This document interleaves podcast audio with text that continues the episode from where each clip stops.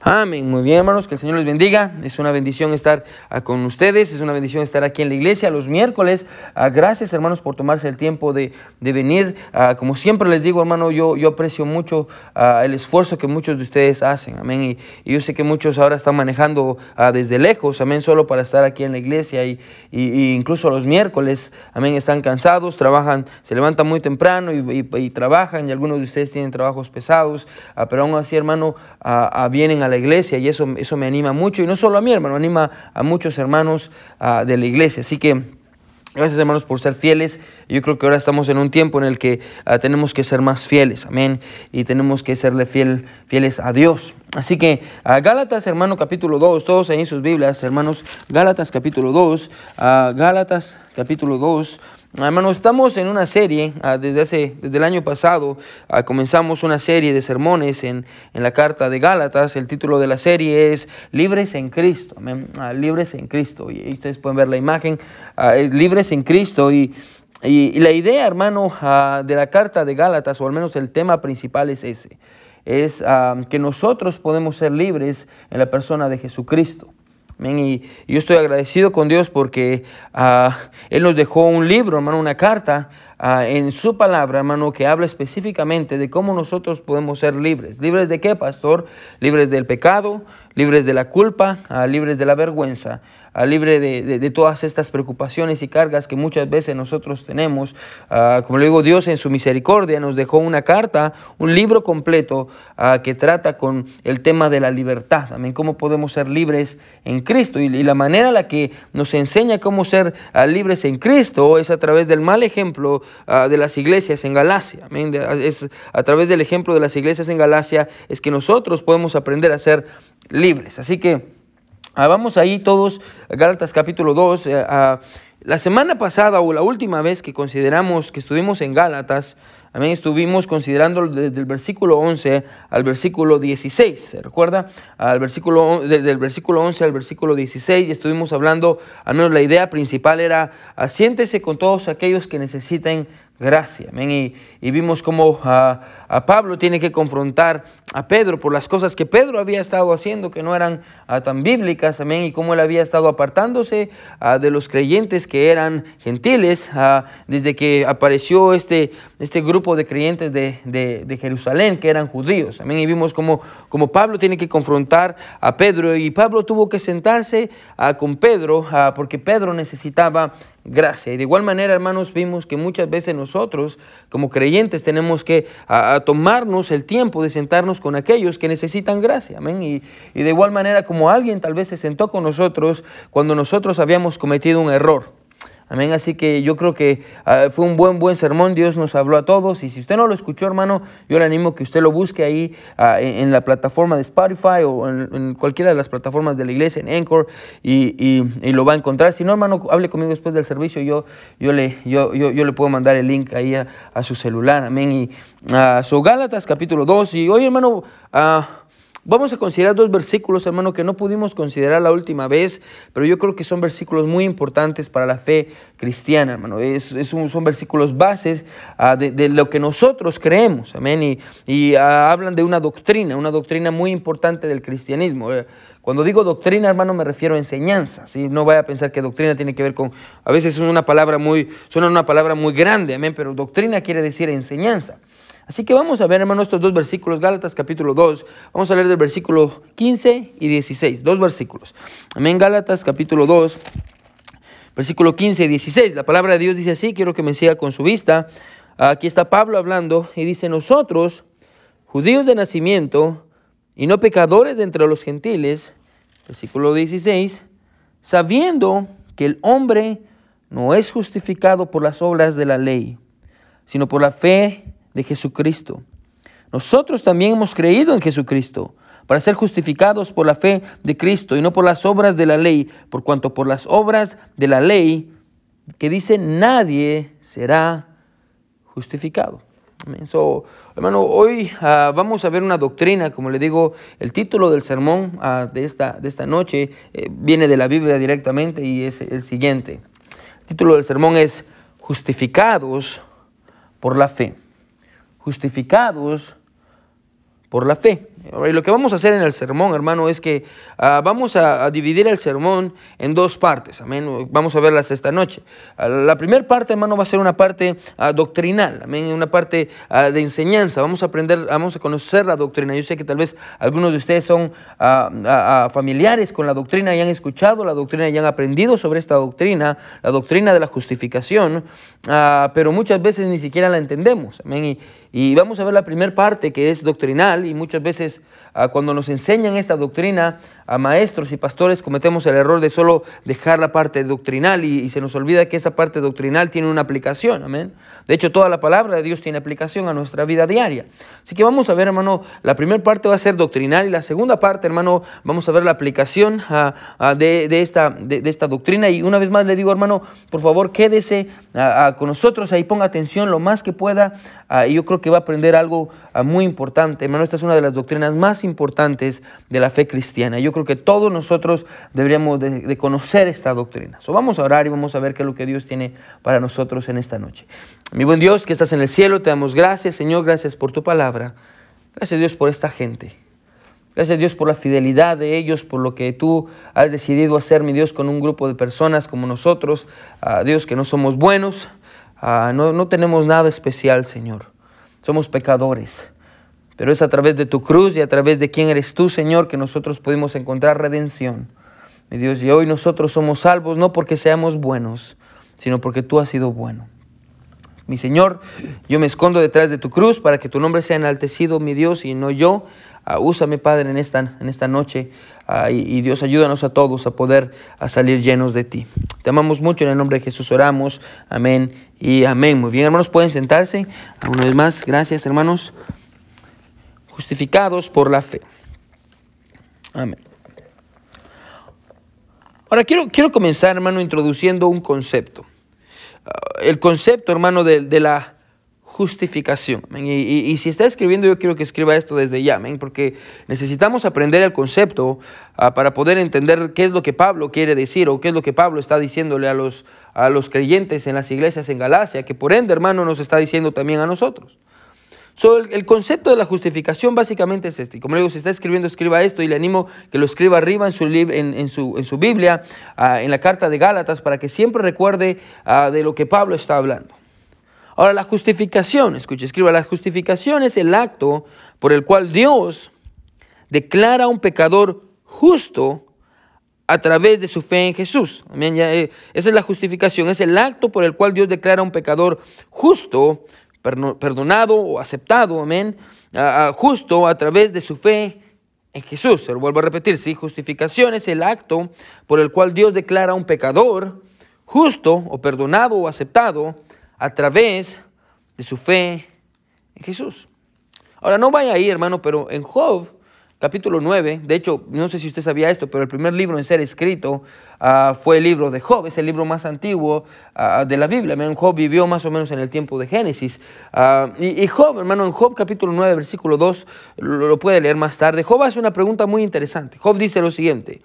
En Job 9, 2 dice esto, dice, ¿y cómo se justificará el hombre con Dios? ¿Cómo, cómo se justificará el hombre con Dios. ¿Cómo es que el hombre puede justificarse delante de Dios?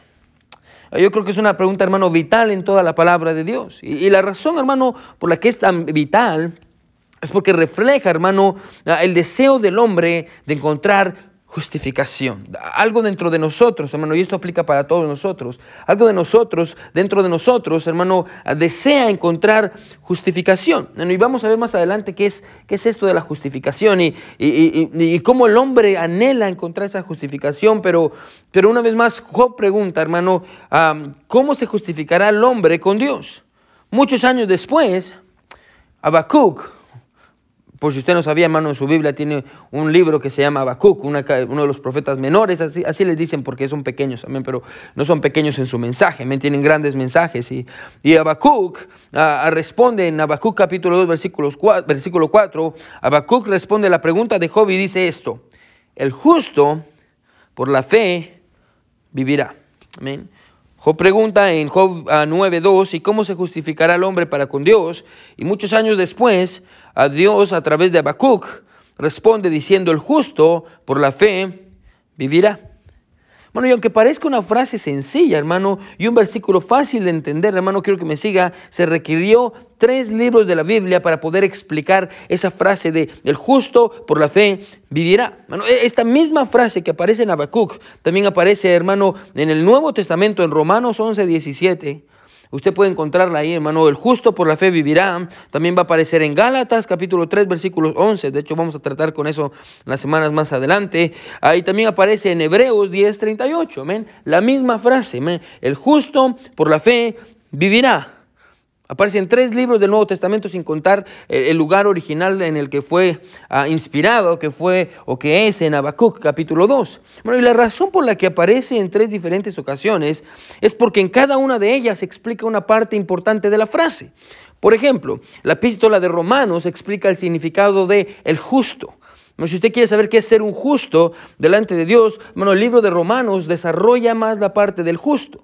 La carta de Pablo a los Gálatas eh, desarrolla el, significado de la palabra vivirá, y lo vamos a ver cuando lleguemos ahí, amén. Y, en la carta de Hebreos se explica la tercera parte de la frase, que es por la fe. So, bueno, es una doctrina muy, muy importante, eh, tan importante, escuche, que se necesitó tres libros para ayudarnos a entender lo que esa frase significa.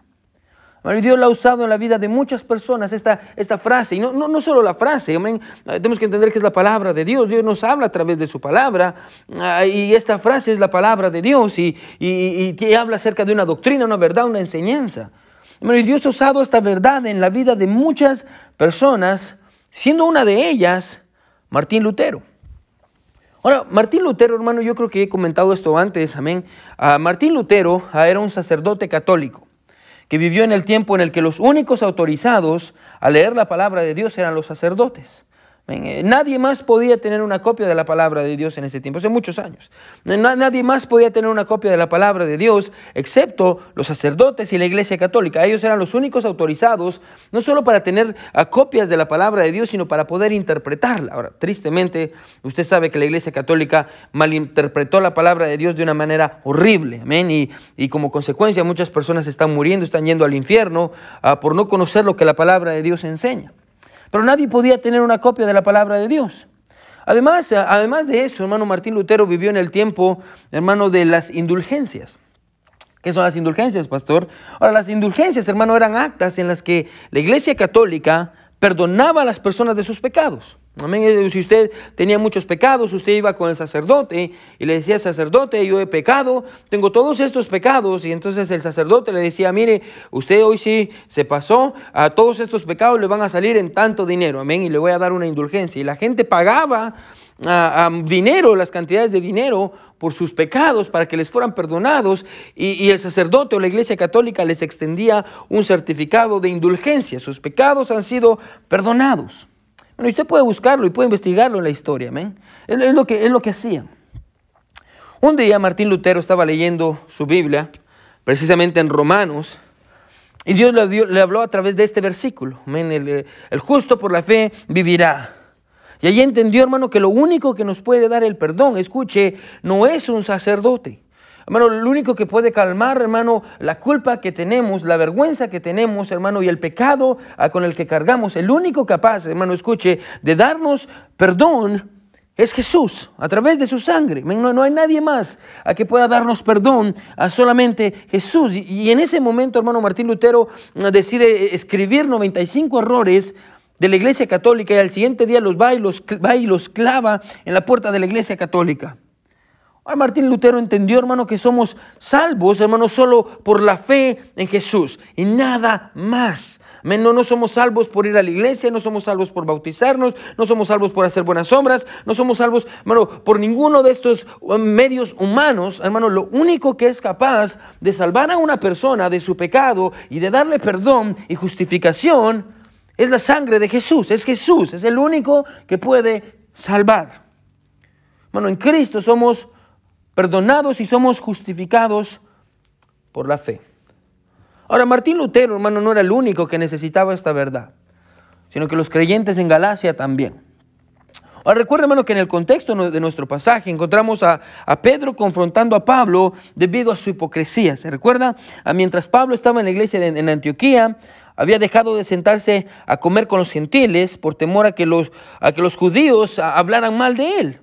Bueno, y, esta era una actitud, hermano, que no representaba el Evangelio. Pastor, ¿qué es el Evangelio? Son las buenas nuevas de salvación, que Jesús murió y resucitó. Me dice el Evangelio. Pero la actitud de Pedro no, no, no, no reflejaba, no representaba el Evangelio. Ahora, esta situación en Antioquía, hermano, como la crisis en Galacia, requerían que Pablo, hermano, expandiera la verdad del Evangelio con más claridad para que nadie pudiera malinterpretarla. Yo creo que una de las doctrinas más importantes ah, que la iglesia, hermano, tiene que, conocer y que tiene que estar más clara en la mente de la gente, escuche, es la doctrina de la justificación, la, salvación. Amén. Y eso es exactamente lo que Pablo va a hacer en este pasaje. Ahora, es interesante, hermano, que eh, en el idioma griego, los versículos 15 y 16 forman una sola oración. Es, muy interesante notar eso. Y, lo que Pablo está haciendo aquí, hermano, escuchen, en esta oración, o sea, en estos dos versículos, que para nosotros son varias oraciones, ah, hermano, lo que Pablo está haciendo aquí en estos dos versículos, en el 15 y el 16, es resumir todo el Evangelio, hermano, en una oración. Y como consecuencia, hermano, tenemos lo que aquí ah, se lo denominamos, hermano, la doctrina de la justificación, de hecho, resumida en una sola oración. Es en una sola oración, hermano, escuche, que, captura el alma y, la esencia del Evangelio, hermano, y captura toda la fe cristiana. Los versículos 15 y 16, hermano, son, son base y fundamento, hermano, de, nuestra iglesia y de todas las iglesias y de todos los creyentes. Iglesias ah, bíblicas, amén, que predican la palabra de Dios. Estos dos versículos tienen la respuesta, hermano, al por qué e, e, es que pecadores como usted y, que, y como yo podemos estar seguros de ir al cielo un día cuando muramos. Hermano, e, esta, doctrina es tan importante por eso, porque, ah, hermano, no, nos ayuda a entender por qué es que usted y yo, hermano, podemos estar seguros de que un día cuando muramos vamos a ver a nuestro Salvador, ah, hermano, no porque seamos buenos una vez más, sino porque Jesús ha sido bueno por nosotros. Eh, eh, hermano, eh, la verdad de estos dos versículos, hermano, es una verdad que todos necesitamos. Y tal vez usted se pregunta, pastor, ¿por qué?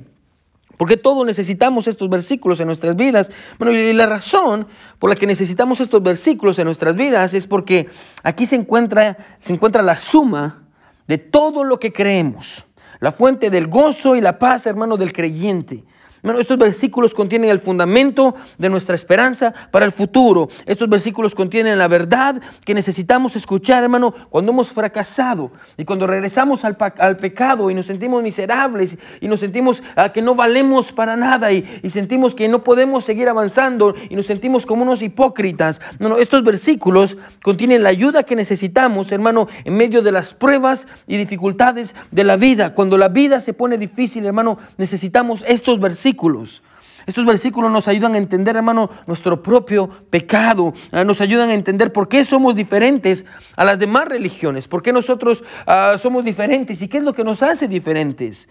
Hermano, estos versículos nos ayudan a entender el mundo en el que vivimos, las personas que nos rodean, hermano, y la eternidad de nuestras almas. Pastor, todo eso, sí, todo eso nos ayudan a entender estos dos versículos. Porque en ellos, hermanos, se encuentra contenida la verdad del Evangelio, la justificación por fe del creyente. Ahora vamos a empezar a ver estos versículos, si usted está conmigo, amén, y, vamos a empezar a desarrollarlos y ver qué es lo que Dios dice a través de ellos. So, mira lo que dice Gálatas capítulo 15, perdón, Gálatas capítulo 3, versículo 15. Mire, vamos a empezar a desarrollar, capítulo 2, perdón versículo 15. Mira lo que dice Gálatas 2, versículo 15. Dice, nosotros, aquí está hablando Pablo, y quiero que ponga atención, judíos de nacimiento y no pecadores de entre los gentiles.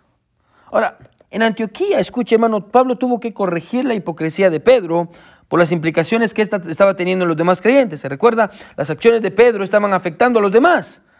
Al dejar de comer con los gentiles, Pedro estaba enviándole un mensaje a los demás creyentes. Ahora, ¿cuál era el mensaje? Escuche, el mensaje era este, ponga atención.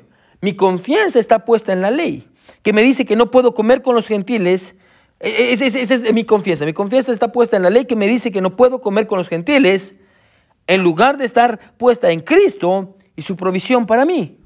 Ahora, para los judíos, hermano, era fácil, ponga atención, y es lo que Pablo está hablando aquí, para los judíos era muy fácil presumir del favor de Dios para con ellos, hermano, debido a su historia.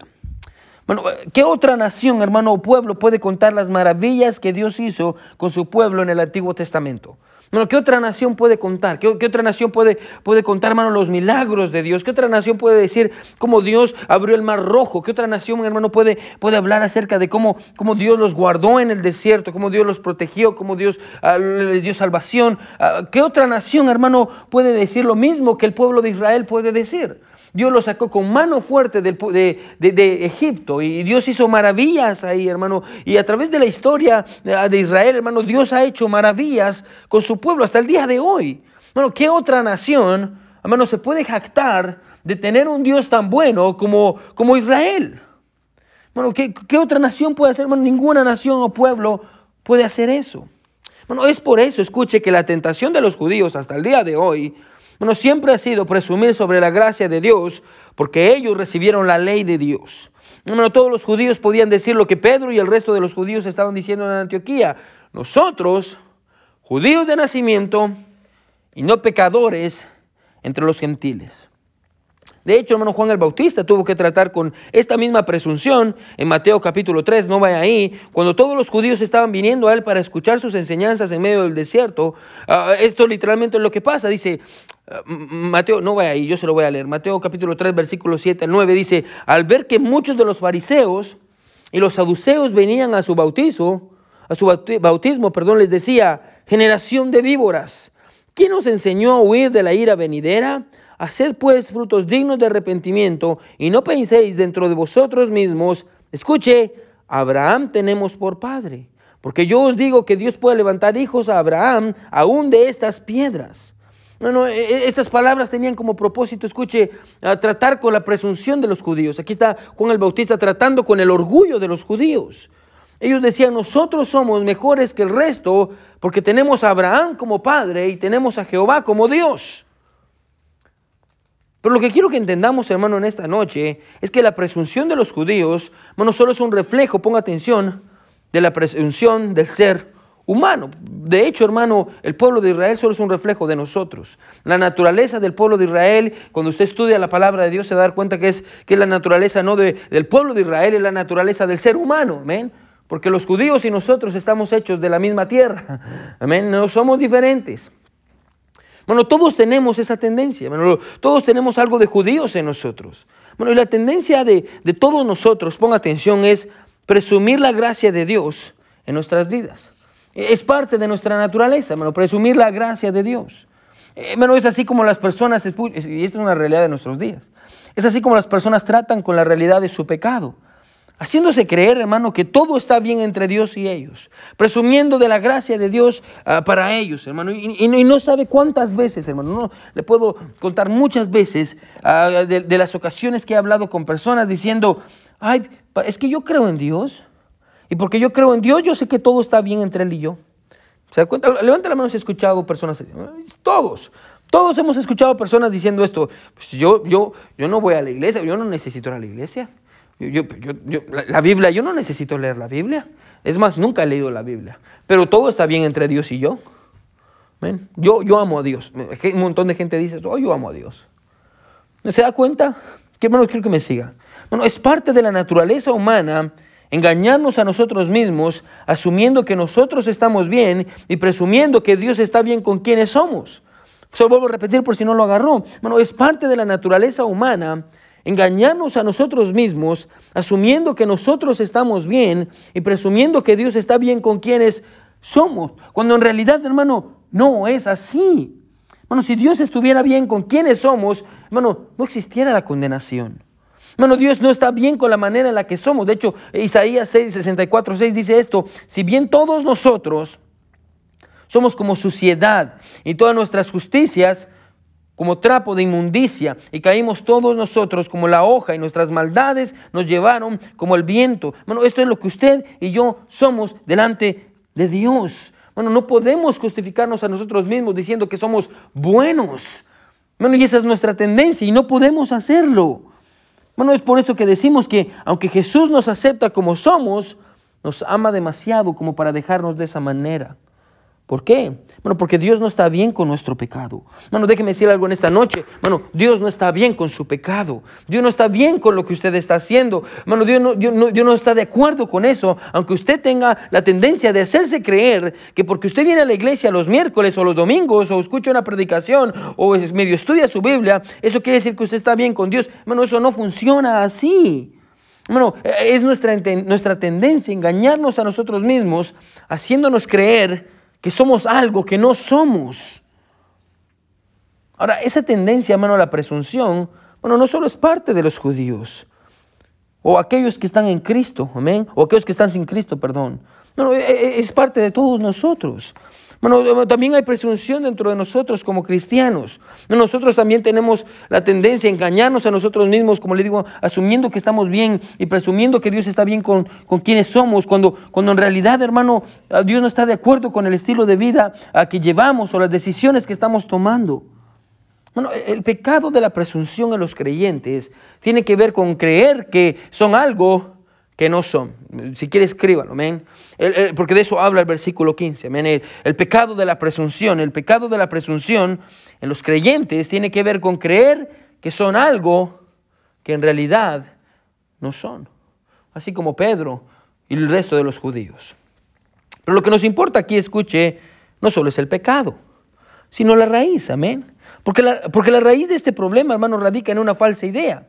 Bueno, y la falsa idea, hermano, de, esta, del pecado de la presunción, la raíz de ese pecado, hermano, ah, escuche, tiene que ver con el hecho de pensar que somos justificados delante de Dios, ponga atención, por lo que nosotros hemos hecho o por lo que nosotros somos. ¿Se da cuenta? Pedro y estos judíos creían, escuche, que lo que los justificaba delante de Dios era su relación con Abraham. Amén. Es lo que miramos aquí. Ellos decían, oh no, nosotros, lo que nos justifica a nosotros es nuestra nacionalidad. Nosotros estamos bien con Dios porque somos judíos. Amén. O yo estoy bien con Dios, pastor, porque yo soy cristiano y yo voy a la iglesia. No. Hermano, no. E, ellos decían eso, ellos creían que hermano, lo que los justificaba era su nacionalidad, era su sangre, era el hecho de que ellos tenían a Abraham como padre y a Jehová como Dios y, y que ellos venían de Israel. Ellos creían que eso los justificaba. Bueno, pero no es así. Y como le dije antes, hermano, este pasaje nos muestra que todos nosotros tenemos esa necesidad de justificarnos a nosotros mismos. Probablemente no de la misma manera, pero todos nosotros tenemos la necesidad de justificarnos a nosotros mismos. Y yo se lo voy a probar en esta noche. Quiero que se quede conmigo. Levante la mano si usted ha escuchado de Usain Bolt. Usain Bolt. Ahora, si usted no, no ha escuchado quién es Usain Bolt, Usain Bolt es el hombre más rápido del mundo. A Usain Bolt se le preguntó en una entrevista ¿Por qué trabajas tan duro? ¿Por qué, ¿Por qué trabajas tan duro? Él dijo lo siguiente, quiero que escuche. La razón por la que yo trabajo muy duro, él es un corredor. Él dice, la razón por la que trabajo muy duro es por esto. Escuche, porque cuando la pistola suena, solo tengo unos segundos para justificar mi existencia. Lo que él está diciendo es esto. Yo quiero saber que mi vida y mi existencia valen la pena. Yo, quiero saber que la razón por la que yo estoy aquí es, eh, eh, es, una razón importante y que yo, yo no soy una, un, mistake, yo, no soy un fracaso, yo, no soy un error. Y, dice, y la manera en la que voy a convencer a las demás personas y me voy a convencer a mí mismo de que mi existencia en esta tierra es justificada, es, es corriendo y voy a correr y, y voy a justificar mi existencia corriendo. Y el aplauso de las personas y esas medallas de oro que, que he ganado se van a convertir en mi justificación. El aplauso de la gente y las medallas, bueno, lo, hacen sentirse valioso, aceptado, validado y justificado. ¿Se da cuenta? ¿Qué, está buscando él en su corazón? Justificarse, justificar su existencia. Estaba leyendo la, la historia de un escritor de películas que no podía dejar de escribir a pesar de su avanzada edad.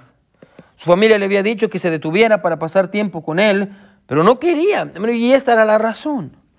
En el artículo que estaba leyendo dice lo siguiente, dice, él se llama Sidney Pollock. Él dice que a pesar de no tener la edad ni la fuerza para continuar escribiendo, no puede dejar de hacerlo porque no tiene otra forma de justificar su existencia. ¿Qué está diciendo? Está diciendo, escuche, escribir me hace sentir que mi vida vale, escribir películas me hace sentir justificado, Yo, yo necesito justificar mi existencia, necesito justificar la razón por la que estoy aquí. Hace, otro, hace tiempo, hace un tiempo leí otro artículo sobre un escritor al cual ya, ya no le estaba yendo bien como escritor. Nadie quería comprar sus libros y los editoriales ya no querían ayudarlo a publicar un libro nuevo. Así que comenzó a cuestionarse. ¿Qué estoy haciendo en la tierra? ¿Para qué estoy vivo? Y, después dijo, bueno, no sé por qué estoy vivo. Y de pronto dice él, pero cuando vi a mis pequeñas niñas entendí que la razón por la que estoy vivo es por, mis hijas y mi, esposa. Y él dice lo siguiente, mis hijas y mi familia justifican mi existencia. Bueno, y quiero que me, quiero que me escuche con cuidado. Bueno, y porque, porque eso suena muy dulce. Y si usted es papá, probablemente usted va a decir amén. Ah, pero, pero quiero que me siga. Y yo sé que muchos padres, ah, en este cuarto incluso, amén. Y si nos están escuchando, hay padres así, que creen, escuche, que, los, que lo que los justifica son sus hijos. Que dicen, la razón por la que estoy en esta tierra es, para, para, es por mis hijos, es para ayudar a mis hijos, es para que mis hijos puedan crecer. Bueno, yo creo que Dios, bueno, yo creo que Dios le dio a sus hijos para que los eduque, los críe, los cuide. Yo creo que yo creo eso. Escuche, pero si usted cree que lo que lo justifica o que lo que justifica su existencia son sus hijos, bueno, usted va a destruir a sus hijos. Porque usted se va a encontrar, hermano, intentando vivir su vida a través de ellos. Y hay un montón de padres así, intentando vivir la vida que no tuvieron a través, a través de sus hijos. Bueno, y su deseo de que sus hijos sean felices y tengan éxitos, escuche, éxito no es porque usted quiere que ellos sean felices, sino porque en su mente, si sus hijos fracasan, usted también fracasó, porque lo que justifica su vida y su existencia en esta tierra son sus hijos. Su familia se convirtió en su justificación, hermano, y por más, más dulce que sea, eso no está bien. ¿No se da cuenta? Espero que él haya probado en esta noche que todos necesitamos justificarnos en esta vida. Usted y yo, hermano, necesitamos eso. Y hermano, yo espero que le haya podido probar de que usted y yo no somos diferentes a Pedro. No somos diferentes a los judíos. Todos estamos buscando la manera de justificarnos a nosotros mismos delante de los demás y delante de Dios. El problema, ponga atención, es que no podemos. El problema es que no podemos. No podemos justificarnos a nosotros mismos. Salmo 143, 1 dice, oh Jehová, oye mi oración, escucha mis ruegos, respóndeme por tu verdad, por tu justicia, y no entres en juicio con tu siervo, porque no se justificará delante de ti ningún ser humano. Eh, eh, hermano, el salmista sabe que delante de Dios él no puede ser declarado justo por sus buenas obras. De hecho, hermano, eh, el salmista sabe que ningún hombre en esta tierra puede ser declarado justo delante de Dios por sí mismo. Bueno, todos, escuche, todos tenemos la necesidad de ser justificados. Por eso usted trabaja, por eso usted quiere eh, tener un título en su pared, por eso usted quiere hacer cosas, hermano.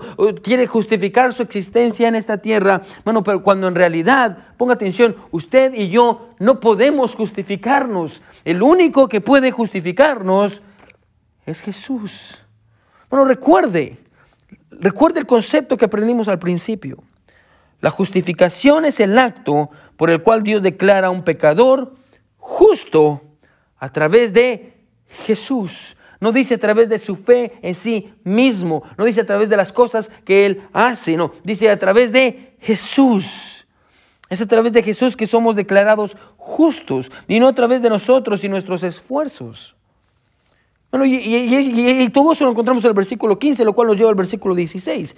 Miren, miren lo que dice el versículo 16, la primera parte.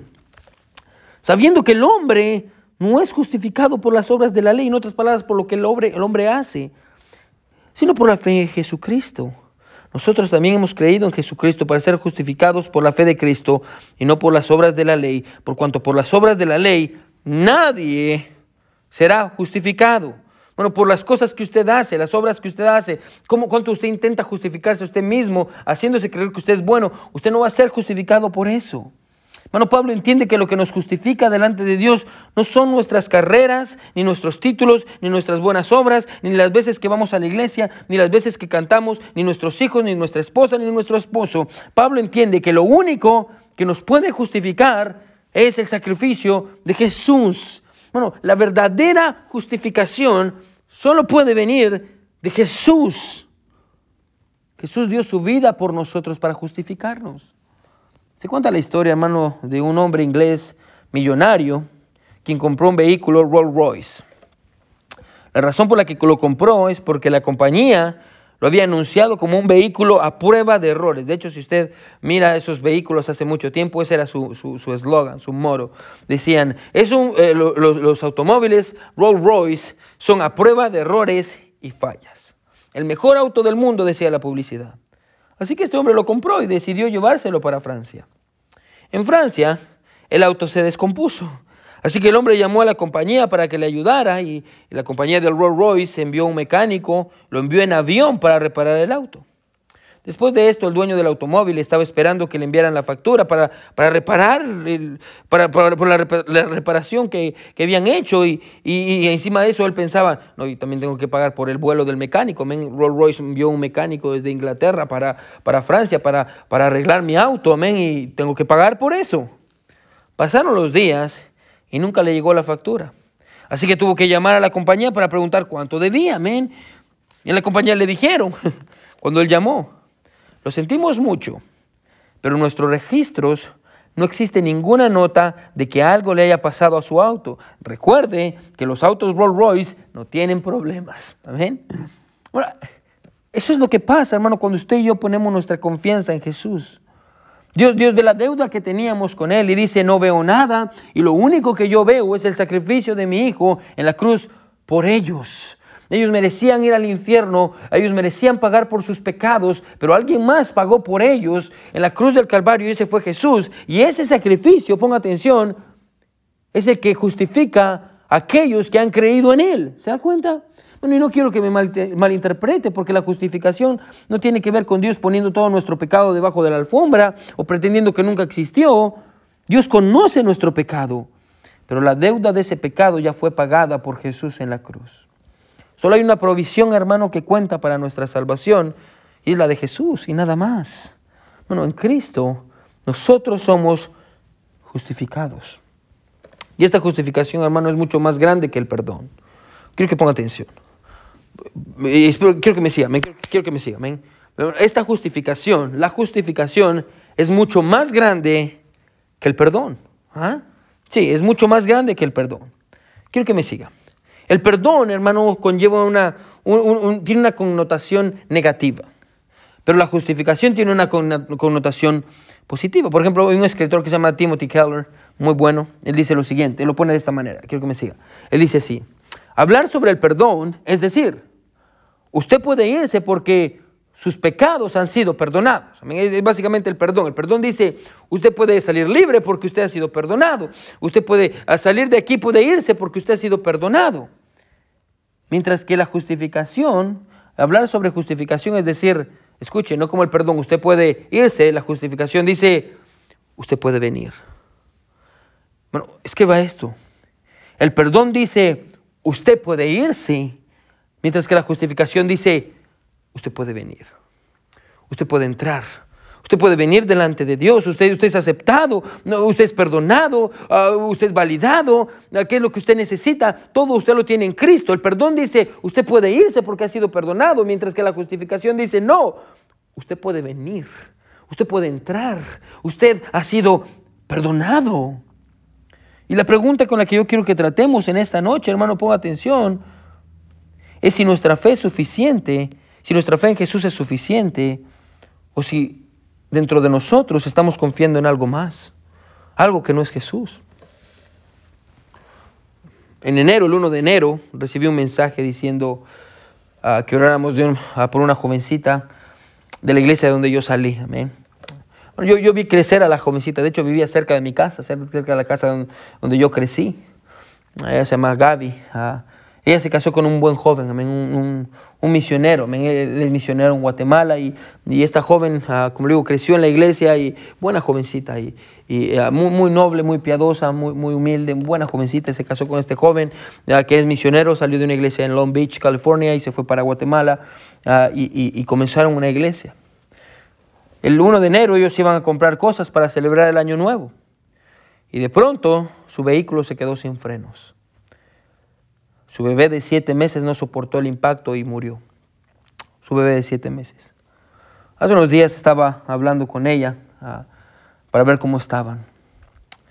Ah, y yo estaba hablando con ella, le estaba mandando mensajes, hemos estado ahí ayudándolos y ella me dice, ah, no sé cómo voy a vivir con esto en mi corazón.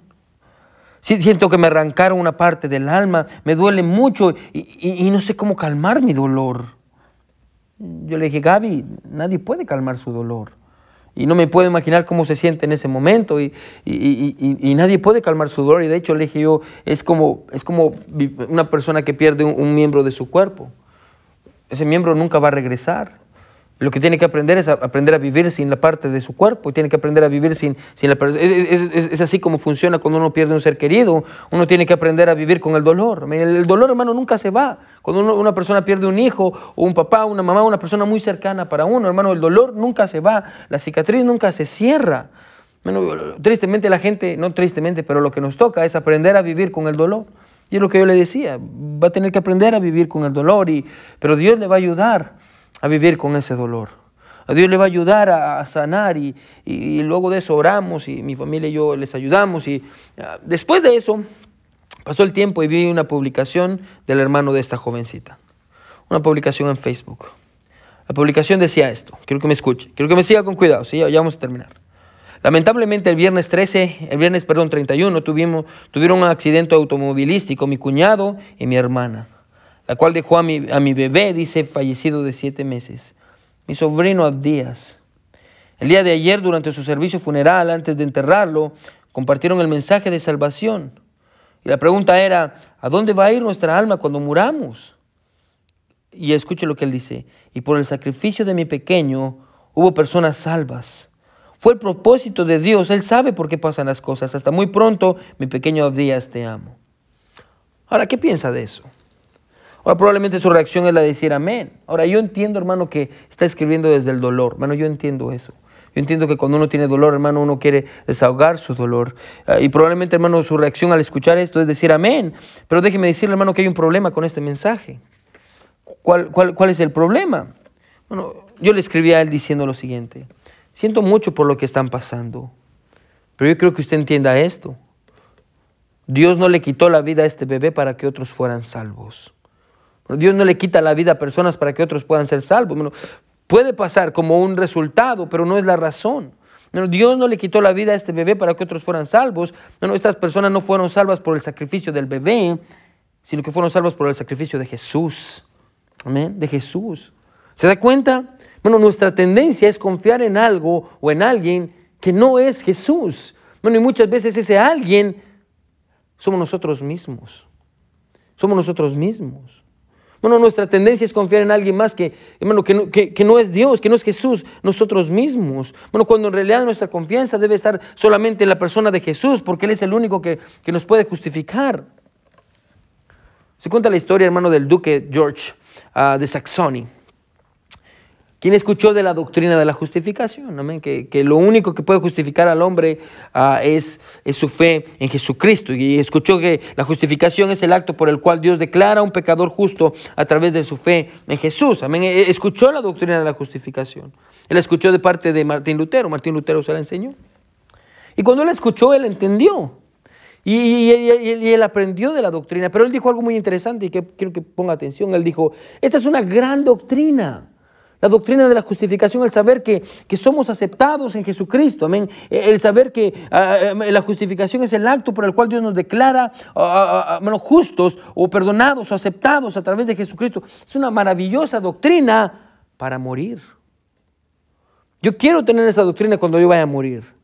Esa doctrina es muy buena para morir, pero, pero no es una doctrina que me ayude para vivir. ¿En qué me sirve? ¿De qué me sirve esa doctrina para vivir?